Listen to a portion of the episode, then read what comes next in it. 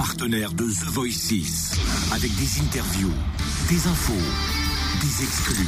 Le débrief The Voice.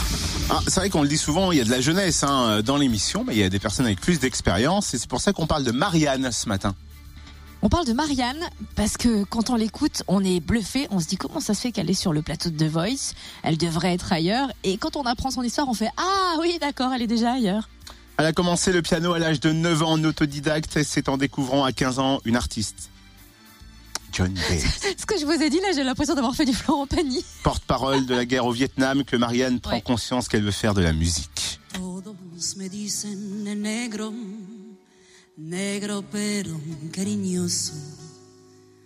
Todos me dicen el negro llorona. Et c'est lors d'un voyage au Mexique à 18 ans qu'elle chante pour la première fois devant un public en fait.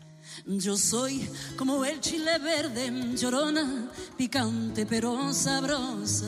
Et là, t'as Zazie qui dit C'est marrant, il y a un petit côté John Baez chez toi. Et elle répond Ouais, j'ai fait une trentaine de concerts avec elle. J'ai fait sa première partie. Ah oui. Elle s'est arrêtée au micro-fréquence plus à la sortie de son audition à l'aveugle. Ça, c'est sa voix. Ouais.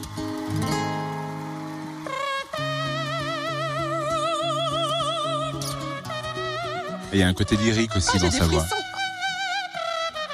Elle fait partie de la team Florent Pagny. Écoutez son débrief de son audition à l'aveugle.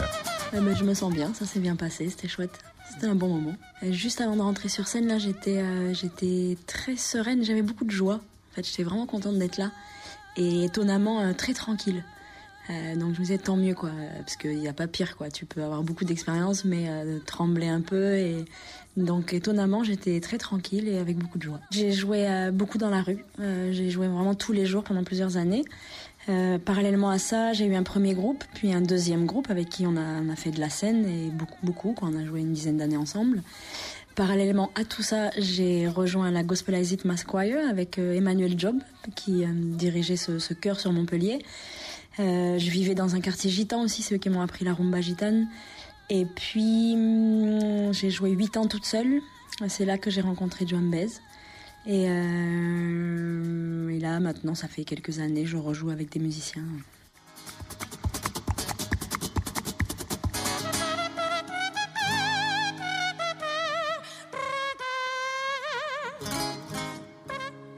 Oh, il y a des sacrés talents quand même hein, dans l'émission The Voice. Demain, on se fait une nouvelle audition à l'aveugle. Mais quand?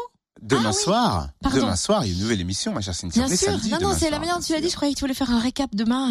Et bien sûr, il y aura les débriefs la semaine prochaine à 8h05 sur Fréquence Plus.